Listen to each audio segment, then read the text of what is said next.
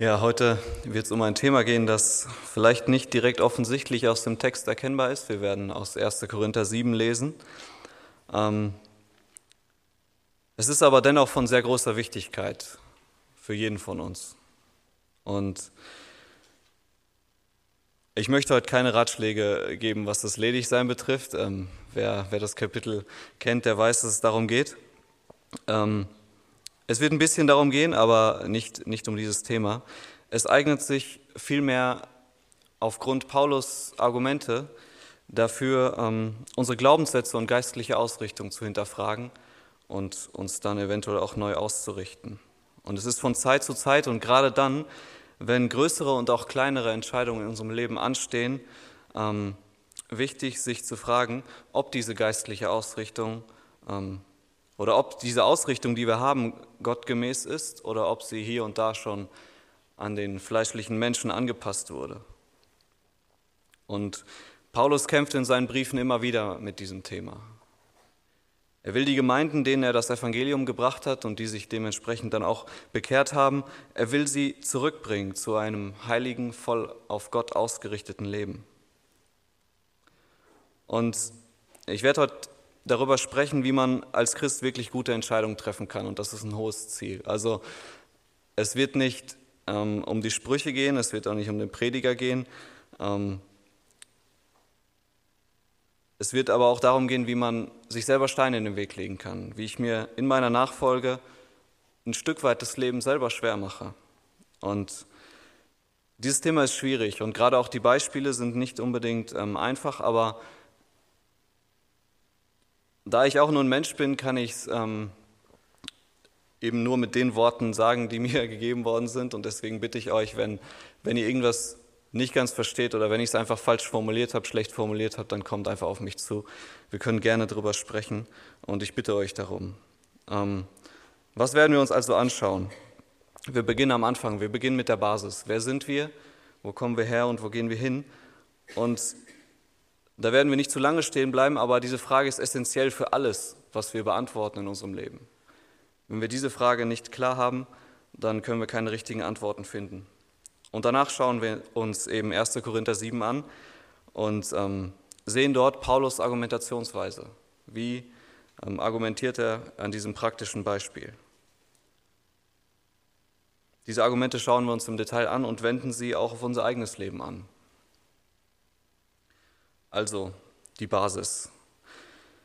Bevor wir also einen speziellen Bereich unseres Lebens anfassen und dort irgendwie Entscheidungen treffen können, ist es wichtig, diese Basis sich nochmal ins Gedächtnis zu rufen. Ähm, die Schöpfungsgeschichte möchte ich jetzt nicht neu erzählen. Es geht aber darum, worauf unser Leben gegründet ist. Und seitdem Adam gesündigt hat, steht jeder Mensch unter der Herrschaft des Gottes dieser Welt und das ist eben Satan. Es ist den Menschen nicht möglich, aus eigener Kraft sich aus dieser Herrschaft zu befreien und ein voll selbstbestimmtes Leben zu führen. Die Sünde herrscht über jeden Menschen und deshalb kann sich ein Mensch nicht dazu entscheiden, nicht mehr zu sündigen. Jesus kam, damit diese Herrschaft ein Ende nimmt und jeder, der an ihn glaubt, nicht mehr in der Finsternis lebt, sondern ein freies Leben im Licht führen kann. Und bei dieser Umkehr, die ein, die ein Mensch dann mit Gottes Kraft vollbringt, wird Jesus Christus zum Herrn dieses befreiten Lebens. Und im ersten Korintherbrief spricht Paulus an einer anderen Stelle von diesem Herrschaftswechsel und er sagt, wisst ihr nicht, dass euer Leib ein Tempel des in euch wohnenden Heiligen Geistes ist, den ihr von Gott empfangen habt und dass ihr nicht euch selbst gehört? Denn ihr seid teuer erkauft, darum verherrlicht Gott in eurem Leib und eurem Geist, die Gott gehören. Und im zweiten Korintherbrief sagt er, und er ist deshalb für alle gestorben, damit die, welche leben, nicht mehr für sich selbst leben, sondern für den, der für sie gestorben und auferstanden ist. Was fällt auf? Der Christ wurde nicht befreit, um in völliger Unabhängigkeit von allem zu leben, das wäre ja auch überhaupt nicht möglich, denn ohne Gott ist man sowohl körperlich als auch geistlich tot. Nein, er wird befreit, um Gott zu gehören, für ihn zu leben und seine Ehre und Herrlichkeit groß werden zu lassen. Das ist sein Ziel. Und mit diesem neuen Retter und Herrscher gibt es eben ein neues Lebensziel, eine neue Ausrichtung. Und wie diese Ausrichtung auszuleben ist, hat Jesus uns gezeigt. Seine Ausrichtung war eben von reiner Liebe geprägt. Denn ihr kennt ja die Gnade unseres Herrn Jesus Christus, der, obwohl er reich war, um euretwillen arm wurde, damit ihr durch seine Armut reich würdet. Und im Philipperbrief wird es noch deutlicher aufgezeigt, in Philippa 2, Vers 5 bis 11, wie eben dieses Armwerden aussah. Jesus Christus, durch ihn hat, hat Gott die Welt geschaffen. Er hat das Leben ins Leben gerufen. Der Schöpfer allen Lebens hat sich so sehr erniedrigt, dass er mit den Menschen auf einer Stufe stand. Er wurde selbst als ein Mensch erfunden und hat sich von diesen Menschen töten lassen. So reich und dann so arm. Er hatte einen über die Maßen großen Reichtum und er war Gott gleich und diesen gab er auf und wurde über die Maßen arm. Er wurde Mensch. Und als ob das nicht genug wäre, gab er dann sein Leben auf. Und wie viel ärmer kann ein Gott denn werden, als wenn er stirbt? Und alles hat er aufgegeben, damit wir kleine Menschen reich werden können. Damit wir für immer in Gottes Gegenwart leben können und er uns sogar an seiner Herrschaft über alle Dinge beteiligt. Das war die Basis. Und jetzt schauen wir uns den Text an. Es geht um 1. Korinther 7, Vers 25 bis 38. Wegen der Jungfrauen aber habe ich keinen Befehl des Herrn. Ich gebe aber ein Urteil ab, als einer, der vom Herrn begnadigt worden ist, treu zu sein. So halte ich nun um der gegenwärtigen Not willen das für richtig, dass es für einen Menschen gut ist, so zu bleiben, wie er ist. Bist du an eine Frau gebunden, so suche keine Trennung von ihr. Bist du frei von einer Frau, so suche keine Frau. Denn wenn du aber auch heiratest, so sündigst du nicht. Und wenn die Jungfrau heiratet, so sündigt sie nicht. Doch werden solche Bedrängnis im Fleisch haben, die ich euch gerne ersparen möchte. Das aber sage ich, ihr Brüder, die Zeit ist nur noch kurz bemessen, so sollen nun in der noch verbleibenden Frist die, welche Frauen haben, seien, als hätten sie keine, und die weinen, als weinten sie nicht, und die sich freuen, als freuten sie sich nicht, und die kaufen, als besäßen sie es nicht, und die diese Welt gebrauchen, als gebrauchten sie sie gar nicht. Denn die Gestalt dieser Welt vergeht. Ich will aber, dass ihr ohne Sorgen seid. Der Unverheiratete ist für die Sache des Herrn besorgt, wie er dem Herrn gefällt. Der Verheiratete aber sorgt für die Dinge der Welt, wie er der Frau gefällt. Es ist ein Unterschied zwischen der Ehefrau und der Jungfrau. Die Unverheiratete ist besorgt um die Sache des Herrn, dass sie heilig sei, sowohl am Leib als auch am Geist. Die Verheiratete aber sorgt für die Dinge der Welt, wie sie dem Mann gefällt. Das sage ich aber zu eurem eigenen Nutzen, nicht um euch eine Schlinge um den Hals zu werfen, sondern um des Anstandes willen und damit ihr ohne Ablenkung beständig beim Herrn bleiben könnt. Wenn aber jemand meint, er handle unschicklich an seiner Jungfrau, wenn sie über die Jahre der Reife hinauskommt, und wenn es dann so sein muss, der tue, was er will. Er sündigt nicht. Sie mögen heiraten. Wenn aber einer im Herzen feststeht und keine Not hat, sondern Vollmacht, nach seinem eigenen Willen zu handeln und in seinem eigenen Herzen beschlossen hat, seine Jungfrau zu bewahren, der handelt recht. Also, wer, wer verheiratet, handelt recht, Wer aber nicht verheiratet, handelt besser.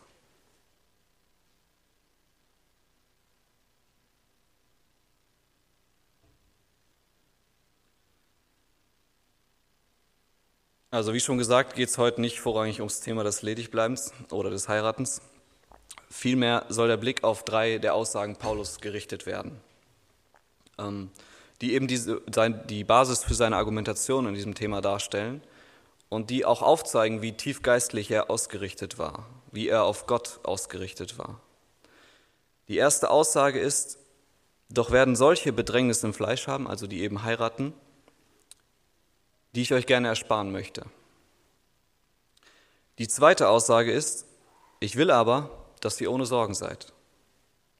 Und die dritte, das sage ich zu eurem eigenen Nutzen, nicht um euch eine Schlinge um den Hals zu werfen, sondern um des Anstandes willen und damit ihr ohne Ablenkung beständig beim Herrn bleiben könnt. In gewisser Weise sind diese Argumente miteinander verbunden, sodass ihr merken werdet, dass der Übergang von einem zum anderen eher fließend ist. Aber was genau bedeutet das eigentlich, wenn er sowas sagt? Paulus gibt in diesem Abschnitt Ratschläge für eine große Entscheidung im Leben eines Christen. Und er wägt Vor- und Nachteile ab, um am Ende zu einem weisen Ratschlag zu kommen, der aber wiederum für jeden anwendbar ist. Er sagt nicht einfach nur, wie Dinge gemacht werden sollen und gut. Er sagt warum und wofür, sodass die letztendlich getroffene Wahl von jedem gut zu begründen ist. Und vor ein paar Wochen hat Paul während des Bibelabends ähm, ja etwas gesagt und er sagte, wenn wir uns fragen, ob ich dies oder das tun soll, ähm, dann kommt oft die Aussage, ja, warum eigentlich nicht? Also ganz banal, gehen wir heute Fahrrad fahren, ja, warum eigentlich nicht? Aber warum tun wir das dann eigentlich? Also wäre es nicht viel sinnvoller, Dinge zu tun, weil man Argumente dafür hat und nicht einfach nur, weil einem die Gegenargumente ausgegangen sind? Und wir sind eben aufgefordert, ein besonderes Leben zu führen. Und genau deshalb ist es sinnvoll, Dinge zu tun, weil man Argumente dafür hat. Und darüber sollte man nachdenken. Und deshalb wägen wir ab. Und deswegen ist uns Paulus auch eine große Hilfe. Wir stehen eben jeden Tag vor großen und kleinen Entscheidungen, die unser Leben formen und unsere Zukunft bestimmen. Daher ist es wichtig, sich zu fragen, wie handle ich weise, wohlüberlegt und so, wie es Gott gefällt.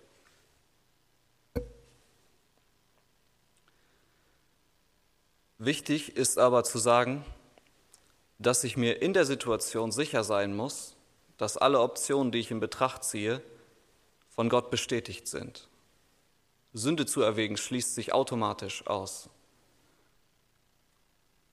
Auf Optionen, die sündig sind, lassen sich diese Prinzipien nicht anwenden. Und auch dann, wenn Gott uns bestimmte Wege weist und wir erkennen, dass er uns in besonderer Weise führt, wäre es falsch, ihm zu widerstreben. Aber was ist, wenn ich die Wahl habe? Wenn ich ähm, die Wahl habe, wie sie sich in diesem Text zeigt. Und Paulus drückt es so aus, er sagt, er tue, was er will.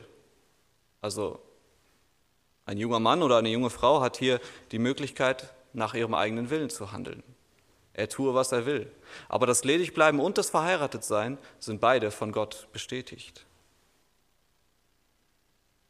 Unser Leben ist eben keine Einbahnstraße ohne Abzweigung. Wir können in unserer Entscheidungsfreiheit entscheiden und hier gibt Paulus uns eben eine Hilfestellung. Wie handle ich also weise? Ähm, ja, diese Frage zu beantworten ist halt ähm, ja, vollumfassend nicht möglich. Ich will es trotzdem ein bisschen versuchen. Ähm, ich will so ein Puzzleteil in das Gesamtbild einfügen. Und ja, eventuell eine Perspektive aufzeigen, die wir noch nicht, was heißt noch nicht, die vielleicht aus unserem Blickwinkel ähm, ja, verloren gegangen ist oder äh, da muss eben jeder sich selber prüfen, wie das bei ihm aussieht. Und der erste Punkt war die Bedrängnis im Fleisch. Und das ist alles das, was von außen auf uns einwirkt. Ob es nun physisch oder psychisch ist, es kann uns einfach Probleme machen. Paulus spricht oft von Bedrängnis und er meint damit Menschen oder auch Umstände, die ihm zusetzen. Bedrängnisse sind unangenehme Herausforderungen, einfach Situationen, in denen wir unter Druck und Stress geraten. Anders formuliert lautet das erste Argument also, diese Entscheidung wird dir Probleme und Herausforderungen einbringen, die du nicht hättest, würdest du dich anders entscheiden. Du kannst diese Schwierigkeiten also durch deinen Verzicht vermeiden. Der zweite Satz lautet, ich will, dass ihr ohne Sorge seid. Und das klingt, ohne den Kontext zu betrachten, nach einer richtig guten Idee, oder? Also ein sorgloses Leben zu führen, klingt nach einem erstrebenswerten Ziel, würde ich gern tun. Aber Sorgen meint eben nicht nur die Angst vor der ungewissen Zukunft oder ähm, ja, dass man einfach nicht weiß, was passiert ähm, und sich da den Kopf macht, Nein, es meint auch die allgemeinen Sorgung, äh, Besorgungen, Verantwortungen und Tätigkeiten des Lebens, die man so erledigen muss. Aber gerade unsere Zeit zeigt immer öfter, dass geistige Krankheiten die Überhand nehmen. Sorgen, Stress und Druck dabei eine große Rolle spielen. Aber das alles zu vermeiden ist eben nicht der Punkt, um den es geht. Paulus geht es nicht darum, möglichst wenige Sorgen oder möglichst wenig zu tun zu haben. Und er sagt auch nicht, liebe Korinther, heiratet nicht, damit ihr keine Probleme habt. Darum geht es nicht. Es geht darum, sich seine Kapazitäten, die man hat als Mensch, so einzuteilen, dass ich mir um die richtigen Dinge Sorgen machen kann, dass ich mich um die richtigen Dinge kümmern kann, um die wichtigen Dinge kümmern kann. Und bei ihm war das seine wichtigste Aufgabe, die vollständige Ausführung des Dienstes und die damit einhergehende Ehre Gottes. Und im zweiten Korintherbrief zählt er in einer langen Liste auf, welche, welchen Schwierigkeiten er ausgesetzt ist und kommt auf die tägliche Sorge, um alle Gemeinden zu sprechen. Und Timotheus wird sogar von ihm dazu aufgefordert, sich um seine Dienste in der Gemeinde und um seine Aufgaben zu sorgen. Es geht also nicht darum, uns vollständig von allen Sorgen und Besorgungen zu befreien, sondern die richtigen Sorgen und Aufgaben zu wählen. Es ist also nicht im Sinne Gottes Sorgen vermeidend oder irgendwie verantwortungsscheu zu leben, sondern sich um Gottes Werk und seine Aufgaben darin zu bemühen. Und an anderer Stelle musste Jesus zum Beispiel Martha ermahnen. Sie hatte ihre Ausrichtung nicht klar. Er sagte zu ihr, Martha, Martha, du machst dir Sorge um vieles, Sorge und Unruhe. Eins aber ist Not. Maria hat das gute Teil erwählt und das soll nicht von ihr genommen werden. Wir sehen also die permanente Gefahr, in der wir als Menschen, zwar in der Welt, aber nicht von der Welt, stehen, ähm, uns nämlich in die Angelegenheiten des Lebens so sehr zu verstricken, dass der Blick auf das Ziel verschwimmt.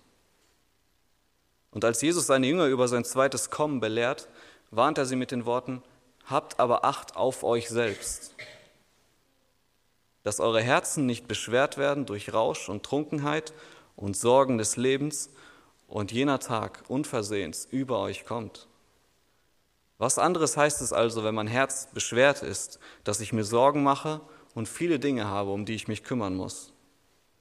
Ist das nicht der Fehler Marthas, die so sehr mit guten Dingen beschäftigt war, dass sie das Beste selbst dann nicht erkannte, als es in ihrem Wohnzimmer saß? Und der dritte Punkt ist ohne Ablenkung. Ähnlich wie der Part der Sorgen und Besorgungen sind auch Ablenkungen Teil unseres Lebens und die sind unvermeidlich. Aber sie müssen unter Kontrolle gebracht werden. Sie umfassen ja eigentlich noch mehr als nur die Sorgen. Abgelenkt können wir von so ziemlich allem werden. Und einerseits ist das von Sünde, andererseits, und darum geht es, von guten Dingen.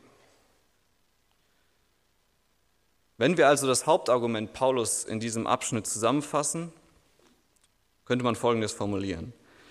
Wenn du die Wahl aus mehreren guten Optionen hast, dann frage dich, will ich meinem Leben zusätzliche Herausforderungen hinzufügen? Ist es angebracht, die Menge an Verantwortung, Verpflichtungen und Aufgaben, die ich habe, zu erhöhen? Lenkt mich diese Wahl von der Hauptsache ab oder hilft sie mir, mich auf den Herrn auszurichten? Und um etwas Farbe in die ganze Theorie zu bringen, möchte ich ähm, uns zwei Beispiele aufzeigen. Das erste Beispiel kommt direkt aus dem gelesenen Text. Und der Anlass ist eben die Frage der Korinther nach der Ehelosigkeit. Ähm, halten wir zunächst fest, die Ehe ist von Gott geschaffen, eingesetzt und befürwortet. Grundsätzlich ist es also gut zu heiraten. Was aber bringt die Ehe mit sich? Wenn wir jetzt im Dreischritt vorgehen, nämlich Bedrängnis, Sorgen und Ablenkung, dann sind wir bei der Bedrängnis und einfach gesagt, sind das eben die Probleme, die in der Welt auf uns zukommen. Und niemand, der verheiratet ist und seine Ehe ernst nimmt, kann von der Hand weisen, dass eine Ehe immer auch Herausforderungen mit sich bringt. Ob das jetzt zwischenmenschlicher, finanzieller, geistlicher, geistiger und so weiter Art ist, sie bringt Herausforderungen mit sich. Wenn es um die Sorgen geht, dann bringt eine Ehe auch vielschichtige Verantwortung mit sich. Menschen sorgen sich, die diese Verantwortung ernst nehmen. Verantwortung trägt man für die eigene Familie und das, was geistlich und geistig eben und auch materiell dazugehört. Und was ist mit der Ablenkung? Die ersten beiden Punkte haben kurz gezeigt, was eine Ehe eben mit sich bringt und all diese Dinge sind an und für sich auch nicht schlecht aber sie stellen in gewisser Hinsicht eine Ablenkung dar. Und Paulus sagt, ich sage das zu eurem eigenen Nutzen, damit ihr ohne Ablenkung beständig beim Herrn bleiben könnt. Und vorher beschreibt er eben einen Teil dieser Ablenkung, nämlich der Verheiratete sorgt für die Dinge der Welt. Wir können also drei Kreuzchen machen. Bringt eine Ehe Bedrängnis, Sorgen und Ablenkung mit sich? Dreimal ja. Heißt das, dass ein guter Christ nicht heiratet? Ein definitives Nein. Sagt Paulus, dass ein Single keine anderen Probleme haben wird? Auf gar keinen Fall. Sagt er nicht. Was aber sagt der Text? Erstens, Paulus lehrt, dass es generell am besten für einen Christen ist, ledig zu bleiben. Das heißt aber nicht, dass es für jeden Christen das Beste ist. Und zweitens lehrt er, dass heiraten nur die zweitbeste Entscheidung ist und man genau abwägen sollte, ob man eine Partnerschaft eingeht. Und parallel dazu ist mir unserer eigenen Gemeindekultur und Umgebung Folgendes aufgefallen. Heiraten wird nicht als Option, sondern als Standard angesehen. Und bei jedem, der es nicht tut, fragt man sich vielleicht unbewusst oder auch bewusst, warum eigentlich nicht? Und zweitens, junge, ledige Christen ziehen die beste Option, eben nicht zu heiraten, oft gar nicht erst in Betracht, werden dazu vielleicht aber auch gar nicht ermutigt. Aber wie schon gerade erwähnt, geht es heute nicht speziell ums Heiraten. Vielmehr soll uns dieses Thema aufzeigen, dass wir eventuell blinde Flecken haben, die ähm, ja, in der Natur der Sache schlecht zu erkennen sind. Und ich denke, gerade in dieser Hinsicht ist dieser Text ein Paradebeispiel. Wenn wir also die, Christ, äh, die, die Meinung haben, dass heiraten normal ist und es jeder machen sollte, dann ecken wir damit zwar nicht unbedingt bei unseren Mitgläubigen an, wohl aber an Gottes Wort. Werden also junge Menschen oder auch ältere Menschen in unserer Gemeinde darin bestärkt, sich intensiv mit dieser Frage auseinanderzusetzen und zu einer wirklich weisen Entscheidung zu kommen? Ist uns Paulus wirklich ein guter Ratgeber, den wir auch ernst nehmen, oder überlesen wir diesen Text allzu gerne? Und mir ist durchaus bewusst, dass ich gut reden habe, aber dadurch wird die Aussage des Textes nicht abgeschwächt. Haben wir also einen blinden Fleck? Ich denke, die Frage lässt sich sehr schlecht pauschal beantworten und die muss jeder für sich selber prüfen. Und hier ist jeder Einzelne gefordert.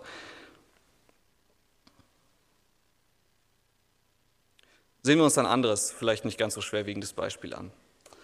Ähm, wie ich weiß, beschäftigen sich einige von uns und auch wir momentan mit dieser Frage, bleibe ich in meiner Mietwohnung oder baue ich ein Haus? Das ist so eine Frage, die man sich vielleicht irgendwann stellt, gerade auch wenn man, wenn man dann eine, in einer Ehe ist und ähm, vielleicht auch schon eine Familie hat. Und wir wissen, dass die Bibel zu dieser Frage keine direkte Aussage macht. Und da bin ich auch ganz froh drum. Es würde mich wundern, wenn es anders wäre. Und deshalb ist jeder von uns wieder selbst gefordert, eine weise Entscheidung zu treffen. Wir wählen hier also aus zwei oder mehr guten Optionen. Wenn wir uns wieder die Bedrängnis anschauen, dann ähm, fragen wir uns, bringt das Bauen eines Hauses Bedrängnis mit sich? Was würdet ihr sagen? Ja, schon. Es treten manchmal Probleme auf, die man absolut nicht für möglich gehalten hätte. Es kann Termindruck geben, der finanzielle Rahmen passt am Ende nicht zu den Vorstellungen, erwartete Hilfe trifft nicht ein und so weiter. Sorgen. Aufgrund der verschiedenen Faktoren, die uns eben Stress verursachen, machen wir uns Sorgen. Können wir den Termin einhalten? An welcher Ecke kann man sparen, damit am Ende alles bezahlt werden kann? Muss der Kredit erhöht werden? Wieso kommt mein Bruder heute nicht, obwohl er es versprochen hat? Vielleicht kennen einige von euch diese Fragen. Aber auch nach der Fertigstellung verursacht ein Haus immer wieder Sorgen, die man nicht hätte, wenn man kein Haus besäße. Ablenkung. Sorgen lenken ab, aber auch Tätigkeiten ohne Sorgen lenken ab. Wenn ich eben gerade am Mauern bin, kann es sein, dass ich mir überhaupt keine Sorgen mache, aber ich kann nicht gleichzeitig die Gemeinde bauen. So einfach ist das.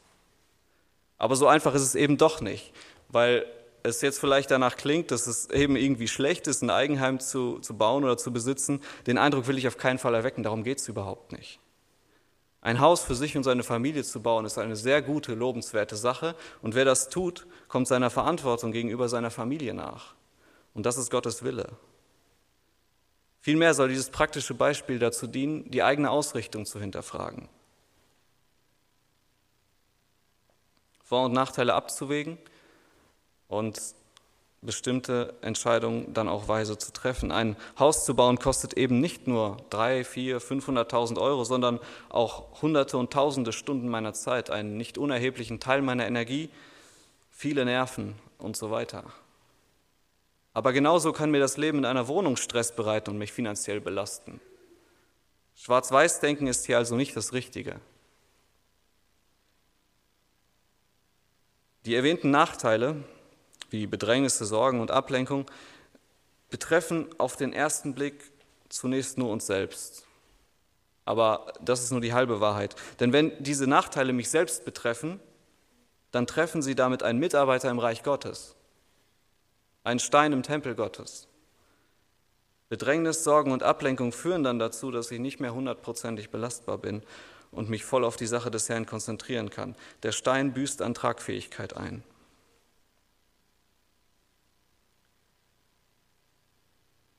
Paulus hingegen richtete sein ganzes Leben darauf aus, die Sache des Herrn voranzutreiben.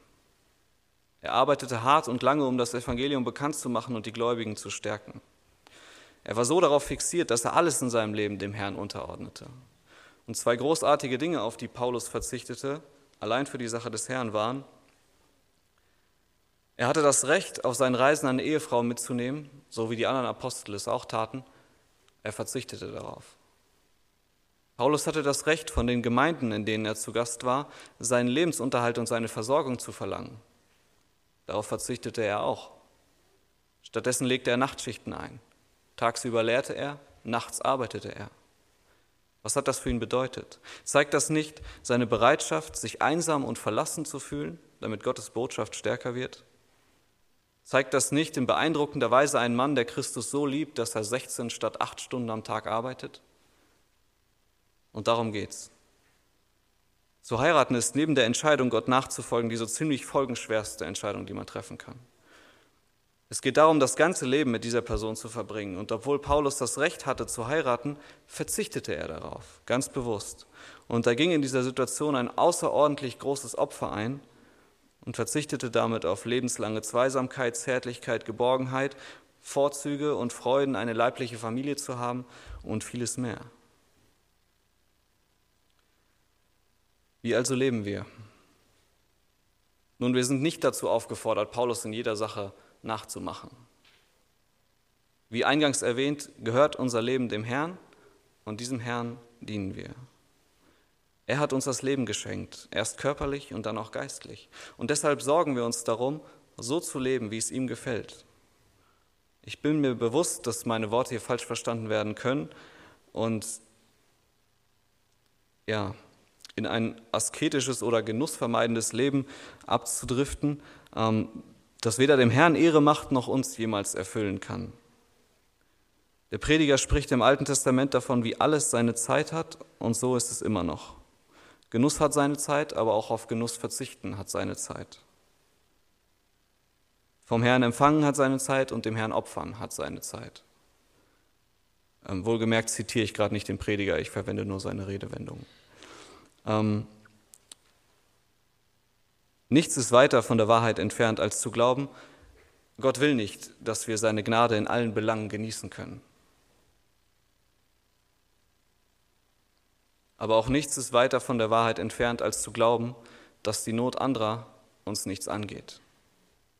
Bitten wir also Gott um Weisheit in jeder Situation. Kein Opfer sollte als Motivation ein schlechtes Gewissen haben. Vielmehr zerstört eine schlechte Motivation das ganze Opfer.